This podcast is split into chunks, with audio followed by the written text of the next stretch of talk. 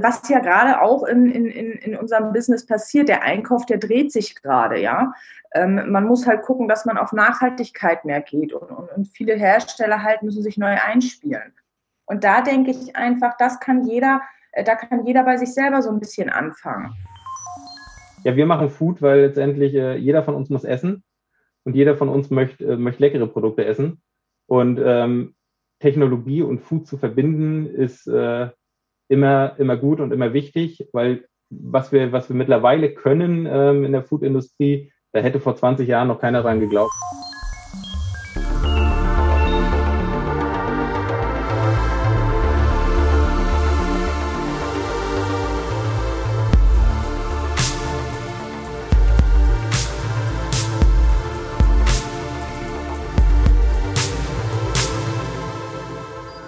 Moin Moin, herzlich willkommen zur Episode Nummer 2 von Neu Normal. Ja, diesmal mit vielen Einblicken in die Welt der Ernährung, denn ich habe mit zwei Food Startups aus dem Land gesprochen, unter anderem darüber, wie Food und Technology, aber auch Food und Sustainability zusammenhängen.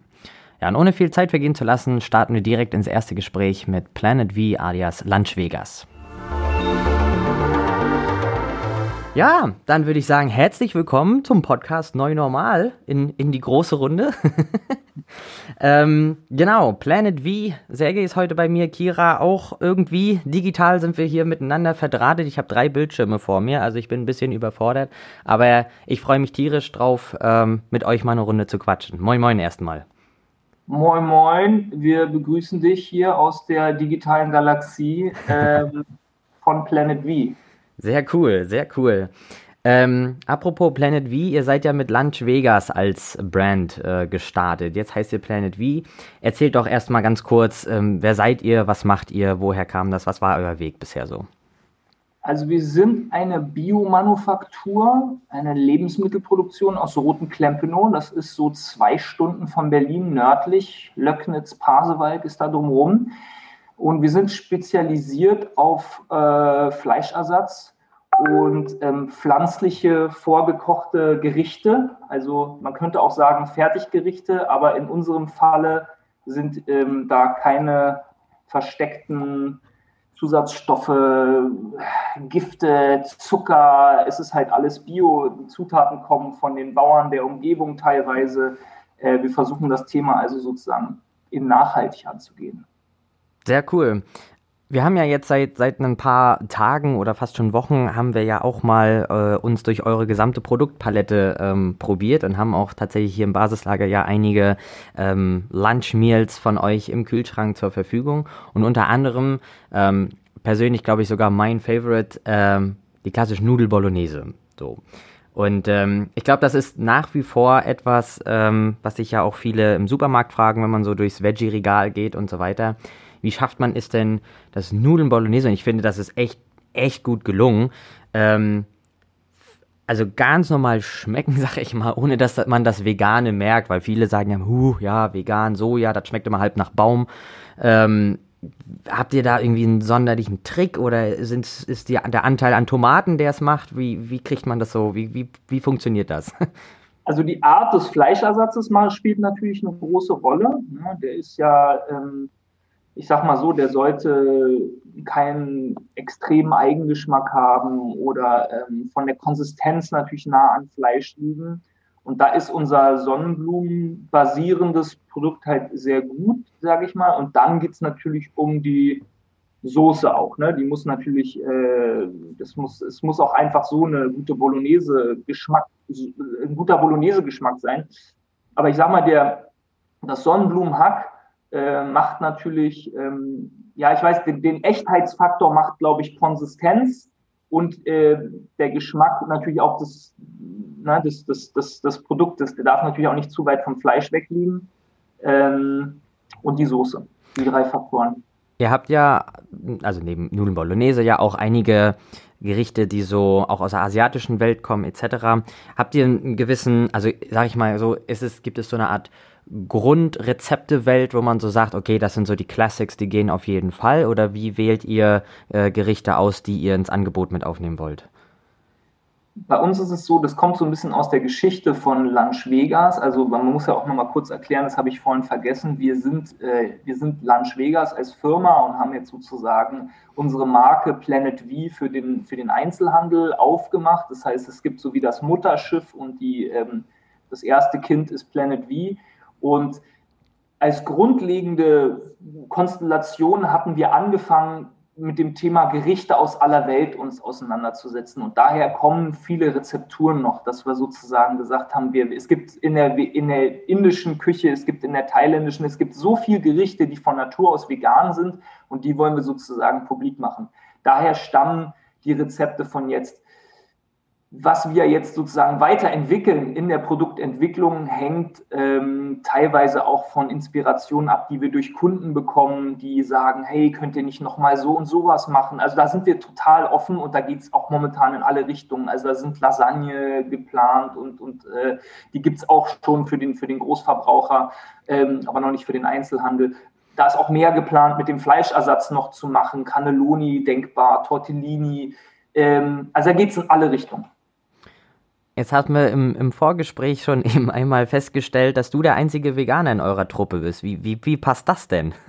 ich, bin, ich bin nicht der Einzige, muss man sagen. Ja, es, gibt noch, es gibt noch ein, zwei andere, aber bei denen, wir sind ja jetzt mittlerweile schon bestimmt 50 Mitarbeiter, ähm, sind viele Flexitarier, äh, Vegetarier, unsere Kira, die hier ja auch äh, leider äh, stumm zuhören muss, äh, die äh, ist auch Flexitarier. Also das Ding ist ja, die Ausrichtung, die wir haben, ist ja nicht zu sagen, ähm, das Vegan ist für uns ein Ding mit dem moralischen Zeigefinger, sondern das Vegan ist aus einem Nachhaltigkeitsgedanken entstanden, dass man gesagt hat, ähm, wenn wir auf rein pflanzliche Zutaten zurückgreifen, dann ähm, ist unser Fußabdruck, äh, CO2-Fußabdruck einfach weit, weit, weitaus geringer. Und das war einer der Hauptgründe. Deswegen ähm, Vegan ist gut und schön, aber bei uns geht es auch viel ums Bio, ja, dass es Bio ist, dass es äh, pflanzlich ist und dadurch nachhaltiger und das ist die Ausrichtung. Deswegen, wie gesagt, man darf hier im Club bei uns alles essen und, und machen, was man will. Das führt ja so ein bisschen auch zu dem Thema Ernährungstrends und wie ich ja so raushöre, auch gar nicht unbedingt nur Ernährungstrends. Also ich meine, man kriegt das ja sehr, sehr schnell mit, dass ähm, die Intention, so wie du es auch gerade beschrieben hast, äh, nicht unbedingt immer so, dass wir wollen jetzt die Ernährung revolutionieren oder sowas, sondern es hat oftmals, oder eigentlich fast immer, würde ich fast schon sagen, diese Verknüpfung zur Nachhaltigkeit. Das heißt, sag mal so, welchen Ernährungstrends oder generellen aktuellen, modernen Strömen, sag ich mal, für, wo, wo klingt ihr euch da ein oder wo seht ihr euch als Teil davon, einer Bewegung vielleicht sogar?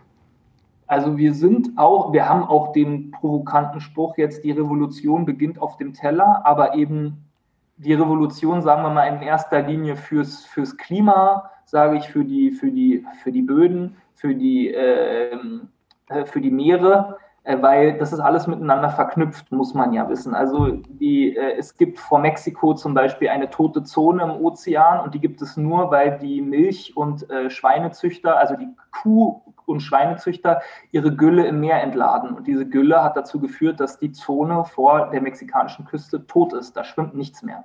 Und diese Punkte zu ändern durch die Ernährung oder darauf Einfluss zu nehmen, ähm, das ist unser Anliegen. So, jetzt das dazu. Aber zu den Ernährungstrends. Also ganz klar ist, wir sind Teil des Trends vegan, bio, nachhaltig, regional, aber eben wir machen das für Vegetarier, Flexitarier. Äh, wir wollen niemanden belehren und ihm sagen, ihr müsst jetzt nur noch Lunch Vegas essen. Lunch Vegas ist eine super gesunde Ergänzung.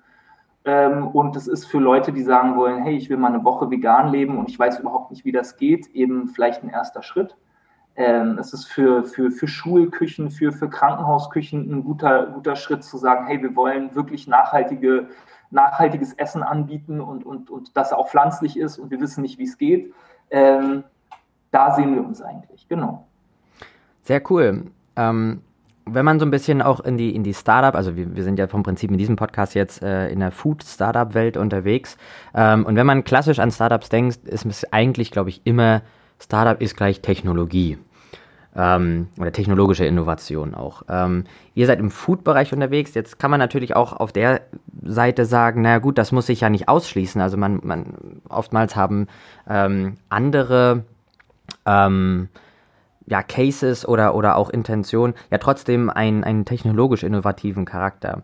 Ähm, wie ist denn das einerseits bei euch? Also würdet ihr auch sagen, ja, bei uns spielt eine gewisse ja, technologische Komponente auf jeden Fall eine Rolle und aber vor allem auch eben durch das Thema Food Startup generell. Warum braucht es denn Gründung in der Ernährungswirtschaft? Also klar, du hast angesprochen das Thema Nachhaltigkeit und da, da muss man mit ausspringen und aktiv rangehen, aber ist es so, dass man nach wie vor noch viel Entwicklungspotenzial in dieser Branche hat? Oder ist, ist es nicht irgendwann so, dass man sagt, ja gut, ähm, Kichererbsen kann ich allerlei kombinieren, aber das ist es dann vielleicht schon? Nee, wir sehen eigentlich momentan ja, also jetzt ein gutes Beispiel ist ja auch Beyond Meat oder äh, ja, die, die Oatlys dieser Welt, dass äh, du ja eben durch den Ersatz von Fleisch ähm, sich jetzt gerade riesige Möglichkeiten auftun mit Technik, ähm, Lebensmittel oder das, was wir essen, irgendwo aber auch noch auf einem nachhaltigen Weg zu verändern ähm, oder auf einem halbwegs gesunden Weg, obwohl ich das jetzt vielleicht in dem Falle von Beyond Meat wieder ein bisschen bezweifeln würde. Und da sehen wir uns gerade. Also wir haben zum Beispiel unser Verpackungsverfahren so optimiert, dass es eben 30 Tage Haltbarkeit hat bei den Gerichten. Es haben sehr, sehr wenige Fertiggerichthersteller schaffen das. Und dabei haben wir eine 100% recycelte und eine zu 80, nee, eine zu 80% recycelte und zu 100% wieder recycelbare Schale, die wir benutzen. Also da spielen natürlich technische Aspekte eine große Rolle, auch für unseren USP, sage ich jetzt mal. Ähm, aus, und, und wo wir uns sozusagen noch sehen, um auf die, ähm, obwohl, nee, ich, ich bleib mal dabei. Du kannst ja die Frage vielleicht mal stellen, wenn, wenn sie sich noch dazu fühlt. Ich hatte jetzt noch was im Kopf, aber ich bleib mal dabei. So, so, so ist das bei uns. Also man sieht auch schon, oder also, also spürt ihr euren revolutionären Charakter in der Ernährungsbranche? Also, weil, ne, ihr habt ja so den, den Claim und, und funktioniert das? Wie, was merkt ihr so, dass, dass da schon sozusagen, dass der, die, wie sagt man denn, der Samen zu einem Baum wird?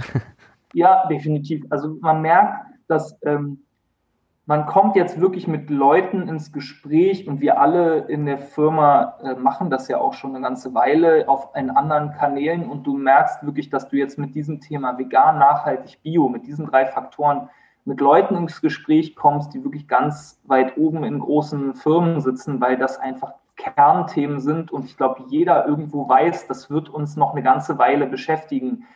Äh, auch in Bezug auf Corona hat sich die, der Absatz von Bioartikeln quadripelfacht. Das ist ja, der kam gestern raus, es gab einen Rekordwert in Einnahmen im Biosektor.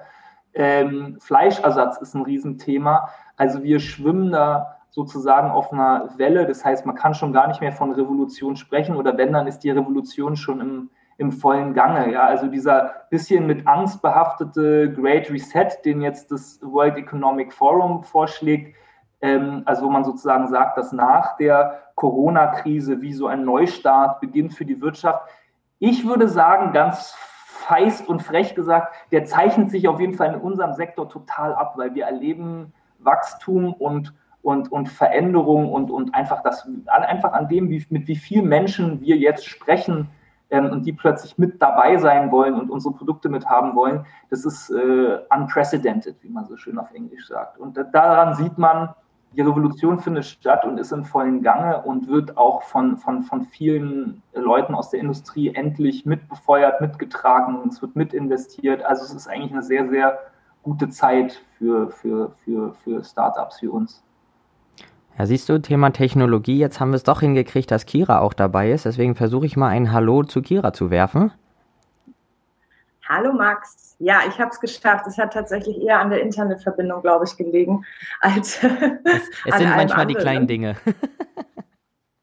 genau. Aber der Sergio, der hat das ja schon ganz gut beschrieben, alles. Ähm, und die Fragen, die du gestellt hast. Ich würde jetzt nur ähm, noch ein, zwei Punkte zufügen wenn das richtig, äh, wenn Schieß das los. richtig ist. Sehr gern, ja. Also, ähm, ich denke einfach mal, dass ähm, lass den Grund Corona gewesen sein, aber wir sind einfach in einer Zeit des Wandels gerade. Und ähm, es ist die, die neuen Generationen, die dazukommen, beziehungsweise ähm, die es uns vorleben. Und da kann man einfach die ganzen Startups einmal beobachten. Das heißt, wir entwickeln uns einfach in eine viel nachhaltigere Richtung. Ob wir uns jetzt den Food Service angucken oder den LEH, es geht im Endeffekt nicht mehr darum, ich bin der Größte, ich bin der Beste, sondern es geht im Moment eher darum, das Miteinander. Das heißt, wie kommen wir gemeinsam in eine zukunftsorientierte, nachhaltige Richtung? Wo können wir Ansätze setzen? Ähm, wo können wir logistische Wege kürzer halten? Warum fährt der eine LKW los, liefert was aus und fährt leer zurück? Warum kann man nicht ähm, den LKW, die einholen ab, wenn man es jetzt so einfach mal sagt, und äh, machen den LKW wieder voll und bringen was? Also ähm, ich denke, dieses Thema ist so breitschwächig zu, zu tragen, dass ich denke, der Hauptpunkt ist momentan einfach, dass man versucht, miteinander zu wachsen in diesen Branchen und zukünftig halt ähm, neue Wege geht. Und da sehen wir schon Wandel, der gerade auch passiert, dass halt ob der Großhandel, ob der LEH, dass, dass da die Türen eigentlich recht offen sind und sagen, okay, wir müssen uns jetzt neu orientieren. Sehr cool. Du hast gerade ein, ein, super spannendes oder so ein, so ein Stichwort geäußert, das war so dieses äh, gemeinsam wachsen. Und das ist zum Beispiel ja auch was, was wir im Basislager als Coworking Space ja auch immer sozusagen mitbringen wollen, dass wir sagen, wir sind eine Gemeinschaft, unabhängig davon sozusagen, auf welchem Spielfeld sich jeder Einzelne bewegt, aber ähm, dass man sagt, lass uns das bündeln ähm, und dadurch gemeinsam irgendwie vorankommen und das letzten Endes auch sozusagen regional, überregional, wie auch immer gesellschaftliche ähm, sozusagen positive Effekte mitbringt. Das führt mich natürlich zu der Frage, wie wichtig und wertschöpfend so dieser Umfeldfaktor irgendwo ist. Sei es, dass man sagt, man hat andere Startups in der unmittelbaren Umgebung, so wie in einem Coworking Space eben, oder auch ihr generell, äh, das kann ja eine industrielle Anbindung sein. Ähm, wie, wie wichtig und wertschöpfend ist das aus eurer Sicht? Ähm, ja. ja. Da würde ich einfach ganz kurz nur was zu sagen. Ähm, und ich glaube, das kann jeder, äh, jeder nachvollziehen. Ähm, wir haben ja ähm, guten Boden in Deutschland und wir bauen einfach auch gute Sachen an. Ich kann mich erinnern an 2018, da haben wir eine Überproduktion gehabt von Äpfeln. Die Bauern haben, ich wohne selber auf dem Dorf, die haben die Äpfelkisten raus zum Verschenken gestellt. Trotzdem gehe ich in einen Supermarkt rein oder irgendwo und es werden Äpfel aus Peru angeboten. Und da muss ich ganz ehrlich sagen, das verstehe ich, genau diesen Punkt verstehe ich nicht.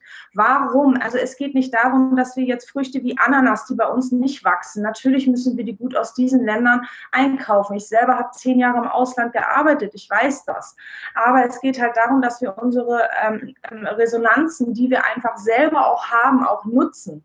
Und da rede ich halt ähm, darüber, was ich vorhin meinte, dieses Miteinander. Also die ba Bauernhöfe, das heißt die Verwender, der Großhandel, die Produzenten, das muss mehr zusammen, das muss ein Miteinander sein, damit man in Zukunft einfach sieht, dass man gemeinsam dieses antreibt wenn man es jetzt auf uns direkt bezieht, also wir haben ja wie so eine Art Start-up-Dorf da draußen in Roten Klempenow. Da sitzt zum Beispiel noch die Bioboden-Genossenschaft. Gut, die sind kein Start-up mehr, die sind jetzt wirklich eine Genossenschaft, die mit Bauern, die praktisch ihren Betrieb umstellen wollen auf einen Biobetrieb, ähm, das in die Wege leiten, denen helfen bei den Anträgen und, und wirklich halt Bioland erschaffen ähm, aus konventionell genutztem Land. Dann gibt es ähm, die Höfegemeinschaft, die, also die Gemeinschaft der Biobauern, die dort schon vor Ort existieren, von denen wir auch zum Teil Kohl und, und, und hier und da Zucchinis, Kartoffeln bekommen. Ähm, das heißt, da haben wir ganz kurze Wege, die sind ja direkt bei uns vor der Tür.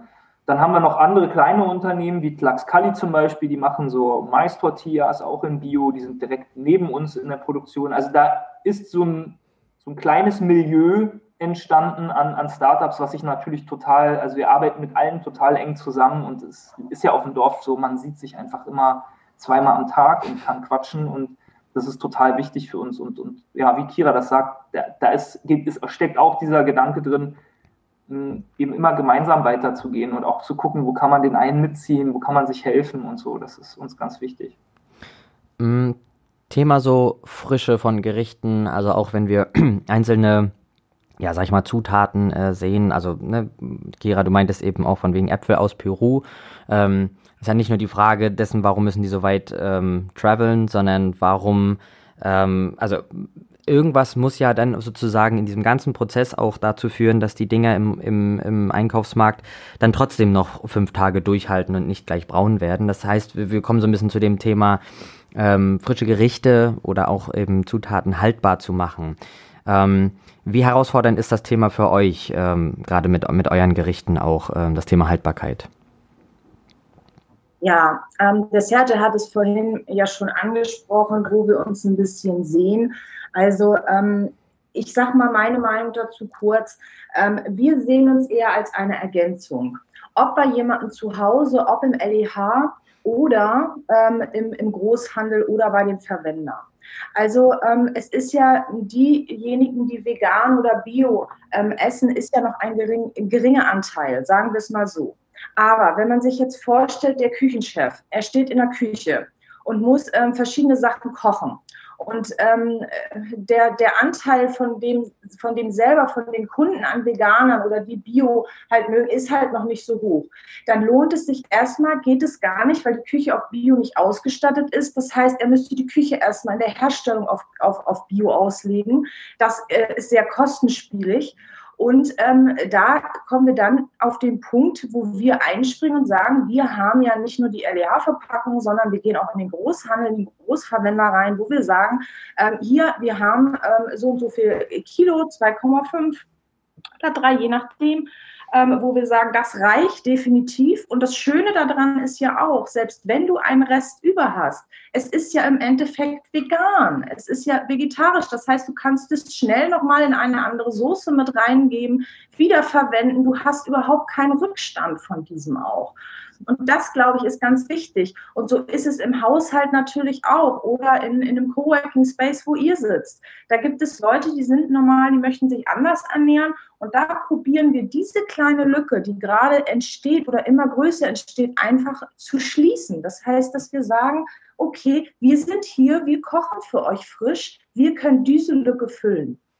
Und da, um jetzt noch auf die Frische und, und Haltbarkeit einzugehen, äh, natürlich können wir da jetzt unser Geheimnis nicht verraten, wie wir diese magischen 30 Tage ab Produktion hinbekommen. Äh, das ist natürlich ein Zusammenspiel aus allem und da haben die tatsächlich auch Jahre dran geforscht, unter anderem unsere äh, Gründungsväter hier, sage ich mal, die Familie Thaler. Das heißt, ähm, ja, da wird eben, da spielen so viele Faktoren eine Rolle, äh, Würzung, äh, die Verpackung, die wir ausgesucht haben, das Verpackungsverfahren, ähm, dass wir das halt so, dass man sozusagen so lange so, eine, so das frisch hält, frisch halten kann. Genau. Ähm, wir haben es vorhin schon mal oder immer mal so Step by Step angerissen, das Thema Lieferketten, Produktionsverfahren ähm, etc. Also so irgendwie so dieses ganze Thema auch Nachhaltigkeit im Zusammenhang mit Ernährung. Ähm, jetzt mal so ganz provokant gefragt, ist Veganismus die oder zumindest und das ist wahrscheinlich mit Ja zu beantworten, eine Lösung der Klimaproblematik generell? Also, da würde ich, würd ich mal reinspringen. Also, ähm, also es, es wäre eine der Lösungen. Es gibt natürlich ein, ein Portfolio an, an, an, Lösungen, die, die, wo, wo, man gehen könnte. Ich finde nur, bis jetzt haben wir uns immer so ein bisschen auf ähm, Verkehr, weniger Fliegen. Aber wenn man sich ähm, mal vor Augen hält, dass, äh, also die Zahlen sind immer unterschiedlich, aber man sagt 40 bis 70 Prozent der Treibhausgase, also nicht nur CO2, auch Methan, sind zurückzuführen auf Massentierhaltung und den Anbau von Futter für die Massentierhaltung. Also dieses alte Argument, naja, fresst den Tieren ja äh, das Essen weg. Oder äh, äh, ist aber auch Soja, ist aber auch Soja. Ja, aber es wird halt 80 Prozent des Sojas wird an Tiere verfüttert, die dann für die Fleischproduktion herhalten müssen. Also der, sagen wir mal einfach nur, wir würden es auf 50 Prozent reduzieren, den weltweiten äh, Fleischkonsum, können wir uns ja ausrechnen, was das für die Treibhausgase ausmachen würde. Und äh, es hat, hätte einfach einen riesen Impact, wenn wir bewusster äh, mit dem Thema Fleisch umgehen. Gestern hatte ich noch mit jemandem gesprochen äh, aus der Industrie und der meinte auch, er glaubt, in zehn Jahren ist Fleisch eher einfach ein Luxusprodukt. Und dann wird, wenn man Burger essen geht, isst man halt einen pflanzlichen Burger. Das wird viel normaler sein als jetzt. wo man eher sagt, der pflanzliche Burger ist noch das Luxusprodukt und äh, auch vom Preis, dass er denkt, das Verhältnis wird sich umdrehen. Sowas kann ich mir halt eher vorstellen. Kira? Genau. Ja, ähm, äh, hat Sergio super beschrieben, ähm, sehe ich genauso im Thema Food, ähm, wie ich schon vorhin erwähnt habe. Für mich gehört die Logistik da genauso ähm, zu in der Nachhaltigkeit. Ähm, guckt ihr unsere Autobahn an, äh, guckt ihr im Endeffekt an, was da äh, los ist. Ähm, das ist, denke ich, auch noch ähm, in die Klimaproblematik mit einzubinden. Kürzere Wege schaffen, mehr Miteinander. Ähm, ja, und sonst habe ich dazu eigentlich auch nicht viel zu sagen. Ähm, es ist ja auch so, ähm, dass wenn man jetzt sieben Tage die Woche Fleisch ge gegessen hat, also ich selber bin ja auch Flexitarier, wie ähm, Sergej schon erklärt hat, und ich habe einfach mein Leben umgestellt. Das heißt, ich kaufe mir Aufschnitt zum Beispiel nicht mehr aus Fleisch. Da äh, finde ich, das schmeckt genauso gut und ist genauso nachhaltig, die Wurst ähm, ob meine Mortadella, die ich mir kaufe, oder die Salami. Und ähm, da fängt es ja schon an. Also ich habe meinen Fleischkonsum bestimmt auf 60 Prozent reduziert, ähm, was ich nicht mehr esse. Ähm, ich lasse mir aber auch ähm, die Bockwurst mit Pommes am Stand mal nicht äh, entgehen oder ähm, die leckere Weihnachtsgans zu Weihnachten. Also ähm, da oder mal eine Kohlroulade. So, das muss bei mir einfach mal sein. Ich komme aus dieser Generation halt auch noch, dass ich einfach sage, ab und zu brauche ich das. Aber Grund, äh, grundgenerell esse ich also auch ähm, ähm, natürlich auch unsere Produkte, weil sie frisch sind und weil es mich jetzt äh, alleine zu viel Zeit kosten würde, mich hinzustellen und dieses Produkt selber zu, ähm, zu kochen. Und somit esse ich in, in der Woche auf einmal, ohne dass ich es wirklich sehr bewusst gemacht habe. Ich habe einfach mein Bewusstsein im Einkaufen geändert. Verstehst du? ähm, was ja gerade auch in, in, in unserem Business passiert. Der Einkauf, der dreht sich gerade, ja. Ähm, man muss halt gucken, dass man auf Nachhaltigkeit mehr geht und, und, und viele Hersteller halt müssen sich neu einspielen. Und da denke ich einfach, das kann jeder, äh, da kann jeder bei sich selber so ein bisschen anfangen. Ne? Dass er einfach guckt, warum kaufe ich das so? Warum kaufe ich es nicht anders? Schmeckt doch gleich, schmeckt doch genauso und ist sogar vielleicht noch nachhaltiger und, und, und. Also ähm, da denke ich, da kann jeder so seinen Satz mit zu beitragen. Sehr cool. Ich habe eine abschließende Frage noch an euch. Ähm, was ist euer nächster Big Step, euer nächstes Projekt, eure nächste Agenda, die ihr angehen wollt? Sergej. Ähm, ja, wir bauen eine neue große Produktionshalle. Also bis jetzt sind wir ja in so einer Schlossanlage und nutzen da sozusagen ein Gebäude von, äh, von diesem alten Roten Klempenower Schloss oder es war nicht wirklich ein Schloss, aber man nennt es Schloss, lange Geschichte.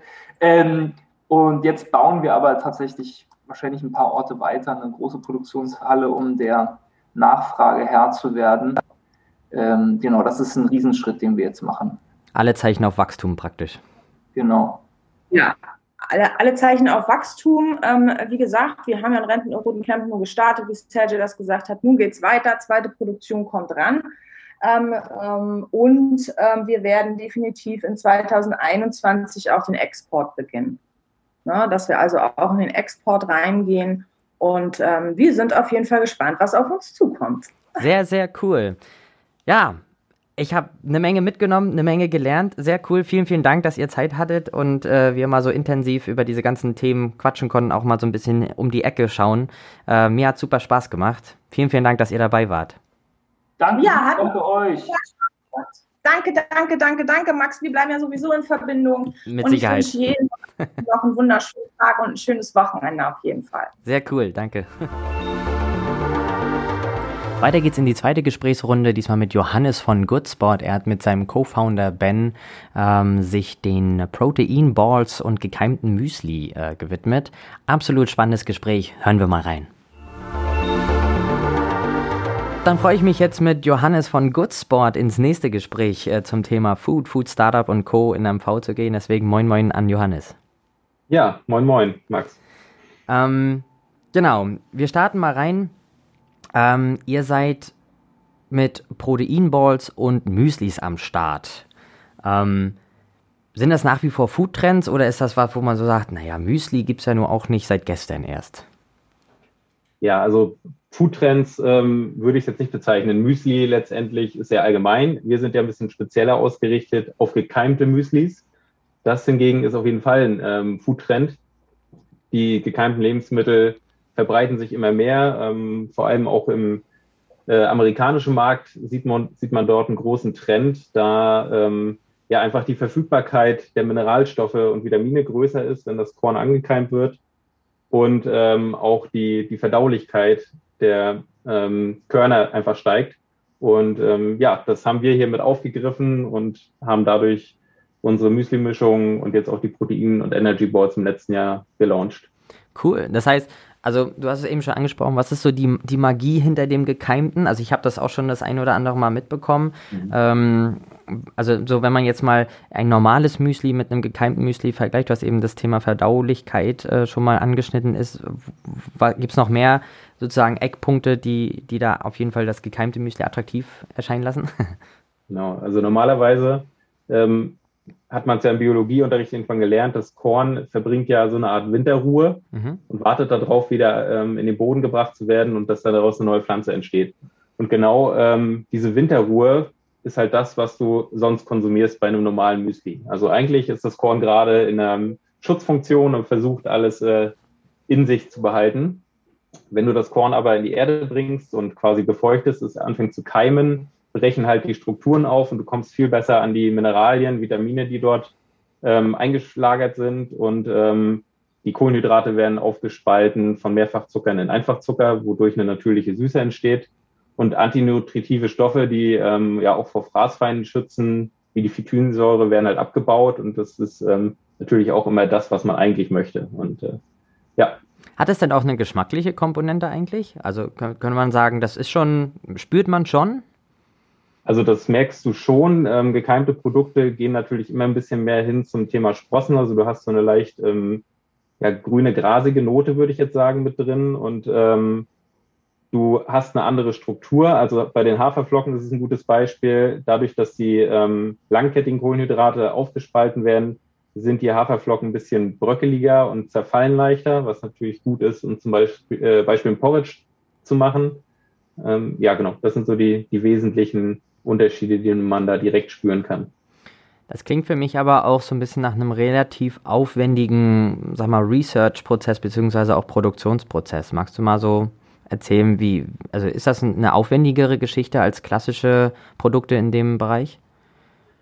Ja, definitiv. Wir haben ja einen ganzen Produktionsschritt mehr. Ähm, wir müssen die, die Körner keimen und dann anschließend wieder schon trocknen, damit auch alle Vitamine erhalten bleiben. Das macht das Ganze natürlich auch teuer. Deshalb sind wir jetzt natürlich auch in einem anderen Preissegment unterwegs als eine normale ähm, Haferflockenmischung. Ganz klar. Äh, das, der Prozess an sich ist ja nicht neu. Also jeder kennt es von seiner Oma wahrscheinlich, dass die damals Bohnen oder so eingeweicht hat. Das ist letztendlich genau das Gleiche. Es waren halt wenige Stunden, aber dadurch ähm, werden halt Phytinsäure und Bitterstoffe abgebaut und es ist einfach leichter verdaulich und hat man hat äh, weniger Probleme mit der Verdauung nachher. Und also wie kann man sich, wenn man jetzt mal so ein Bild vor Augen sich führen möchte von diesem Prozess, habt ihr eine, eine riesen Halle, wo diese vom Prinzip so diese ganzen kleinen äh, Keimungsprozesse sozusagen in verschiedenen Phasen durchlaufen oder funktioniert das auf dem Acker? Wie, wie kann man sich sowas vorstellen? Genau. Also wir selber haben es leider noch gar nicht. Ähm, da fehlt uns einfach auch noch das Kapital für. Wir machen es derzeit mit einem Lohnproduzenten, der die Keimung für uns übernimmt. Und du hast letztendlich ähm, wie es viele vielleicht aus der Sprossenzucht kennen, hast du einfach einen großen Keimbehälter, in dem die Körner mit ähm, Feuchtigkeit bewässert werden und feucht gehalten werden auf einem gewissen ähm, Feuchtigkeitsgehalt und bei einer bestimmten Temperatur. Und sobald sie anfangen zu keimen, das ist so zwischen 24, 36 Stunden, je nachdem, welches Getreide oder welche Saat man dort hat, ähm, fängt man an mit einer schonenden Trocknung. Das passiert dann meistens über Warmluft und äh, versucht dort unter 45 Grad zu bleiben, damit die Vitamine auch erhalten bleiben. Okay. Ähm, Gerade bei euren Proteinballs habt ihr ja auch so verschiedene, sag mal, Geschmacksrichtungen oder, oder, oder auch Ausrichtungen, zum Beispiel so Energy, Protein etc. Gibt es da so wesentliche Unterschiede? Also, dass man, wenn ich jetzt sage, okay, wenn ich mich ja zwischen einem Protein-Ballpack oder einem Energy-Ballpack unterscheiden oder äh, entscheiden müsste, was, welche Ausrichtung sozusagen, äh, also was ist so der, der, der signifikante Unterschied da? Genau, also die Energy Balls sind eher gedacht für vor dem Training und während dem Training. Ähm, wenn du wirklich noch schnell neue Fructose, Glucose brauchst, um ähm, neue Energie zu haben für ja, die nächsten Kilometer. Ähm, die Proteinballs kannst du eher so nach dem Training konsumieren, wenn du schon mal deinen ersten Proteinkick ähm, zusätzlich haben möchtest. Letztendlich basieren beide auf Datteln beziehungsweise auf Weintrauben. Also beide haben relativ hohen Kohlenhydratgehalt, was halt nicht nur Sportlern zugutekommt, sondern halt jedem, der irgendwie am Nachmittag ein Leistungstief hat auf der Arbeit am Bürotisch, äh, bekommt er halt dadurch ähm, nochmal einen kleinen Energieschub. Und anders als bei einem Zuckerriegel ist dieser Energieschub halt relativ langsam, da wir einen hohen Ballaststoffgehalt haben in den Datteln und Weintrauben und die Energie dadurch ähm, langsam freigesetzt wird.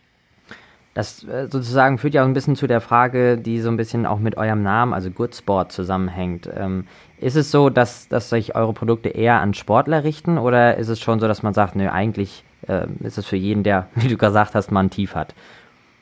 Genau, also der Name ist historisch gewachsen. Gegründet hat das Ganze ja Benno Bahnke, der ist extrem Radsportler, fährt bis zu 25.000 Kilometer im Jahr und der hat halt für seine eigenen Bedürfnisse ein Produkt gesucht, ähm, was ihn bei seinen ähm, Sportwettbewerben unterstützt. Und da hat er dann ähm, 2015 Goodsport äh, entwickelt und die Marke gegründet und auch die Company gegründet. Und ähm, mittlerweile haben wir uns aber dahin entwickelt, dass wir für jeden da sein wollen, der sich irgendwie gesundheitsbewusst ernähren möchte ähm, und auch für jeden Hobbysportler. Also ob man jetzt 15 Minuten Workout am Tag macht oder halt ähm, der Profisportler, der den ganzen Tag trainiert. Also wir bedienen da eigentlich die ganze Front und sind für jeden da, der sich irgendwie ja vor allem im Fokus bio, vegan, glutenfrei wiederfindet. Sehr cool. Ähm, du hast es vorhin schon mal angerissen, dass, dass ihr sozusagen bei eurem Produktionsprozess ähm, noch nicht viel eigene Ressourcen sozusagen zur Verfügung habt. Ähm, wie sieht denn das bei euch aus, also auch von der Teamkonstellation? Macht ihr das zu zweit, rockt das durch und dann der Rest ist Outsourcing oder wie, wie ist so euer, eure Business-Konstellation an sich? Genau, also tatsächlich ist es so, dass ähm, Ben macht das, äh, ja, unterstützt im Marketing und ähm, hat zum Beispiel jetzt in diesem Jahr wieder sein eigenes Event zum zweiten Mal. Das ist ein Rad-Event von Berlin nach München und wieder zurück nach Berlin, was er veranstaltet. Ähm, das ist so sein Thema, also alles, was im, im Sportfokus im Marketingbereich ist. Und ich äh, übernehme das komplette operative Geschäft, also alles, was Vertrieb und ähm, ja, Ressourcen, äh, Sourcing und so weiter ist. Ansonsten, wie du richtig sagst, läuft es bei uns über ja, Freiberufler, die wir dann ähm, auswählen und mit denen wir, mit denen ich auch in alten Unternehmen schon zusammengearbeitet habe, die für uns dann ähm, ja die, die Ads und solche Geschichten übernehmen. Das heißt, könnt ihr da auf so eine Art bestehendes Network schon zugreifen? Also ist das schon so, dass sagen, okay, wir, wir sind da eigentlich ziemlich fest verdrahtet oder auch ist das regional, ist das sehr breit aufgesteuert, vielleicht sogar international? Hm. Genau, also ist, äh, mein Netzwerk ist national sehr groß im Startup-Bereich, also im Food-Startup-Bereich vor allem, weil ich die letzten Jahre dort auch als Angestellter immer tätig war in äh, ja, diversen Food-Startups. Und da greife ich jetzt natürlich auf die alten Bekannten zurück, mit denen ich dort gut zusammengearbeitet habe. Äh, die spielen jetzt auch bei Goodspot wieder eine Rolle. Das heißt also schon, also man sagt ja immer, ein Gründer muss vor allem mit Passion auch dabei sein.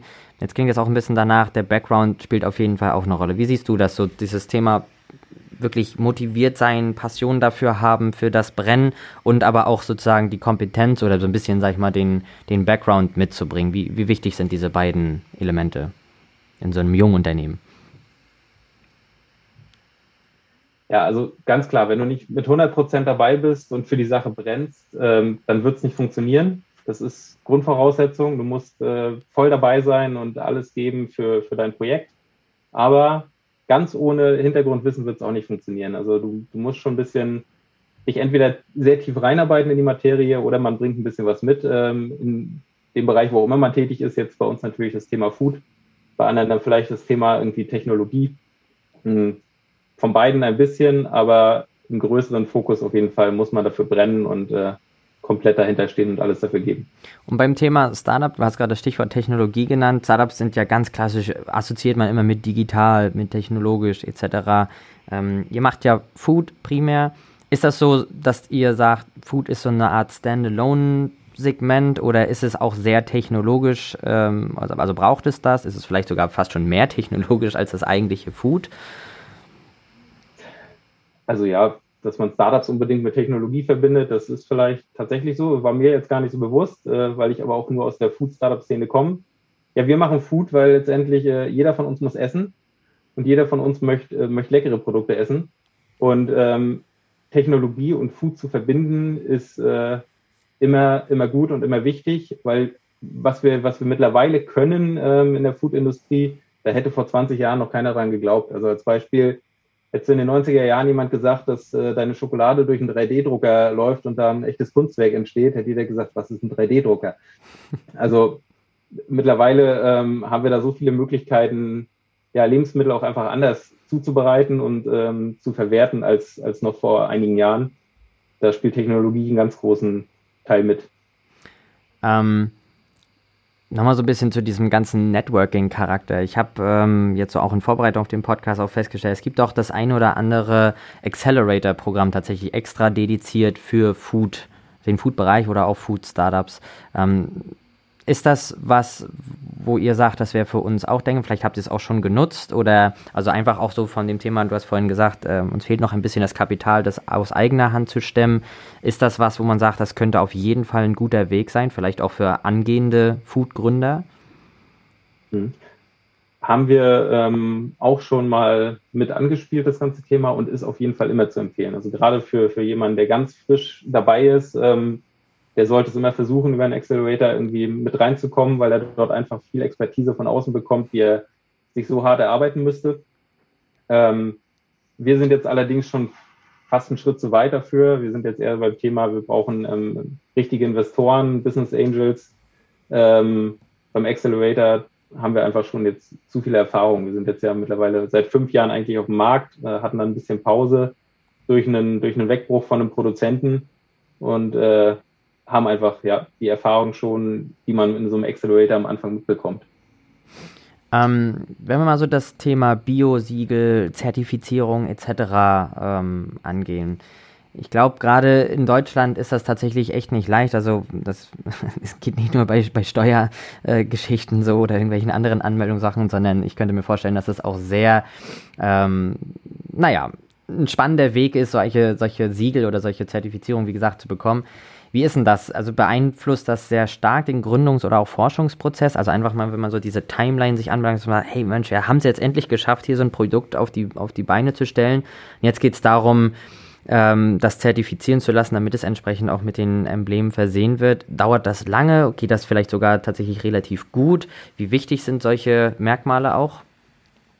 Genau, also erstmal ähm, entscheidet das ja jeder selbst. Man muss ja sich nicht die, die Logos äh, mit aufs Produkt bringen. Aber klar, wenn du das Thema Bio ansprichst, das ist natürlich das, wo es hingehen sollte. Alle Produkte sollten meiner Meinung nach Bio sein. Bio sollte günstiger werden und breiter verfügbar für jeden.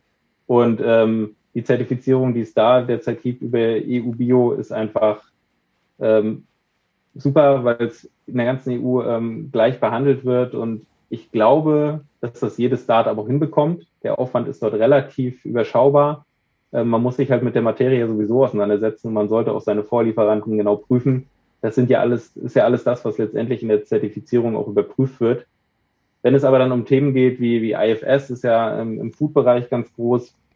Das ist tatsächlich ein sehr hoher bürokratischer Aufwand und äh, viele Startups äh, werden damit dann halt irgendwie, äh, werden darauf angesprochen, wenn es dann um die ersten größeren Listungen geht, ähm, bei, bei einem Edeka oder so ähm, dass das gefordert wird. Und da sehe ich dann tatsächlich schon die ersten Hürden, weil dann brauchst du eigentlich eine Vollzeitstelle, die das mitbegleitet. Äh, und das ist dann ja auch wieder eine Frage des Budgets bei einem Startup.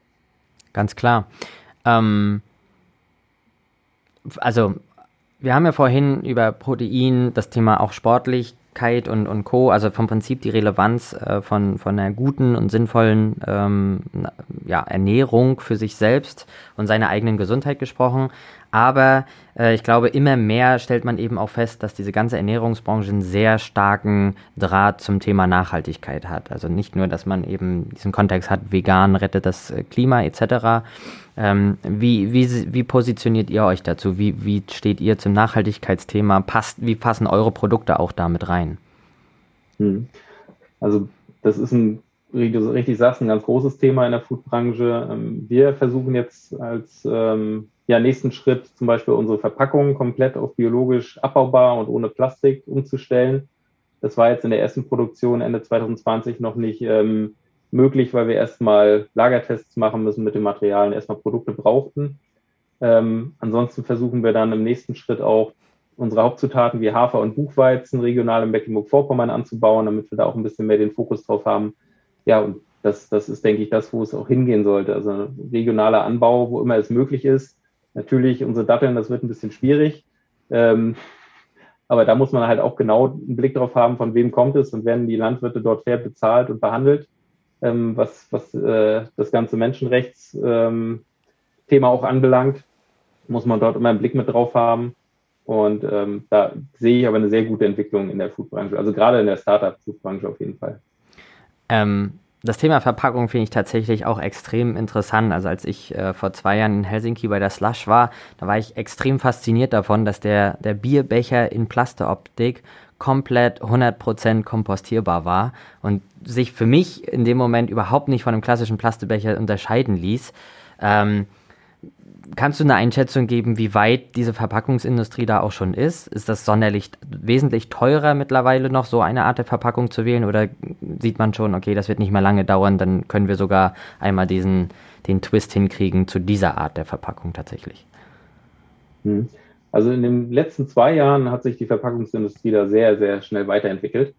Ähm, es gibt aber auch immer noch, also schwarze Schafe, jetzt, wo du den Becher gerade ansprichst, da gibt es natürlich dann auch immer das Thema, dafür wird dann meistens Mais verwendet, um den herzustellen. Ist das jetzt wirklich der richtige Weg, äh, quasi Lebensmittel zu benutzen, um Verpackungen herzustellen? Ähm, sollte man die nicht lieber so konsumieren? Aber es gibt jetzt ähm, so ein, zwei große Firmen, die es sehr gut machen, ähm, aus nachhaltigen Rohstoffen ähm, das umsetzen können. Allerdings, wie du auch schon richtig sagst, ist es immer noch eine Preisfrage. Also es ist tatsächlich mindestens doppelt so teuer wie die normale Verpackung und ähm, lohnt sich dann halt meistens auch erst ab riesengroßen Stückzahlen, die man als Startup wiederum nicht äh, umsetzen kann. Und die Großen, die es könnten, machen es nicht, weil der Preis dann äh, wieder zu hoch wäre. Und ähm, da, da fehlt einfach das Umdenken. Da muss viel mehr von, von den Konsumenten selbst kommen, die Nachfrage und die Forderung. Und natürlich äh, spielt da die Politik eine große Rolle. Also solange wir in der Politik dort keine Veränderung sehen und ähm, ja, ich will jetzt nicht von der Plastiksteuer sprechen oder sowas, aber in der Richtung müsste natürlich was kommen, dann würde natürlich auch die Industrie umdenken. Aktuell gibt es einfach keinen Grund dafür, dass sie es tun müssten. Mhm. Aber denkst du, wir sind da auf dem richtigen Weg, grundsätzlich schon? Also wenn wir jetzt mal so vier, fünf, zehn Jahre aufmachen? Ja, wir sind da auf jeden Fall auf dem richtigen Weg. Also man hat ja gesehen, dass immer mehr ähm, kleine Unternehmen das auch schon versuchen umzustellen. Also ich äh, spreche da kurz mal über Nucao zum Beispiel als großer Vorreiter, was die ähm, biologisch abbaubaren Verpackungen angeht und auch die Kampagnen, die sie dort fahren. Und ähm, da müssen jetzt sich die Großen einfach auch mit dranhängen, ähm, um da jetzt mal Nestle, Unilever und Co. Ähm, ja, mit einzubeziehen. Die, die sind die Vorreiter. Wenn die es machen, wird es auch einfach günstiger, weil die Hersteller von den nachhaltigen Verpackungen einfach mehr produzieren können und dann können sich das auch viel mehr kleine Unternehmen leisten, überhaupt den Wechsel umzusetzen. Mhm.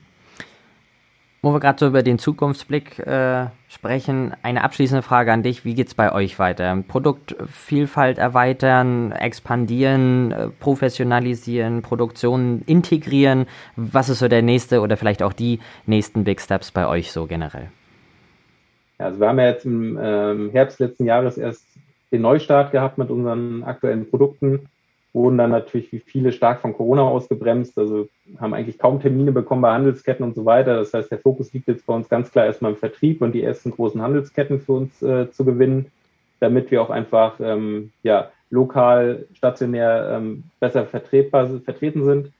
Und ähm, dann haben wir immer noch das Thema eigene Produktion ganz groß auf dem Schirm. Wir wollen halt in Mecklenburg-Vorpommern die Wertschöpfungskette besser ausnutzen und äh, das Getreide, was hier angebaut wird, auch direkt selber weiterverarbeiten für unsere Produkte.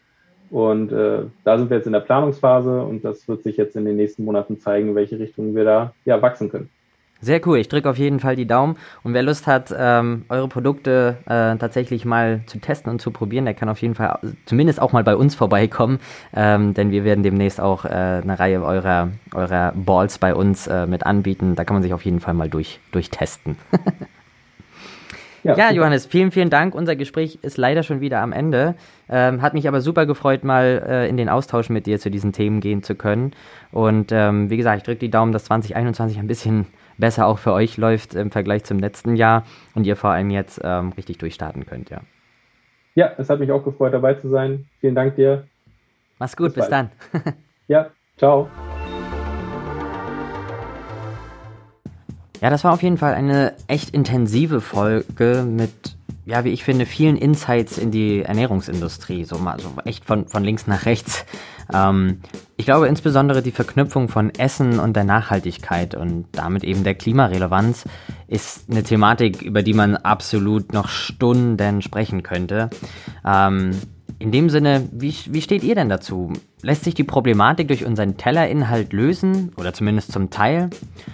Ich selbst zumindest gehe auf jeden Fall wesentlich bewusster durchs Kühlregal und glaube, dass Ernährung vor allem da die Grundlage bilden kann.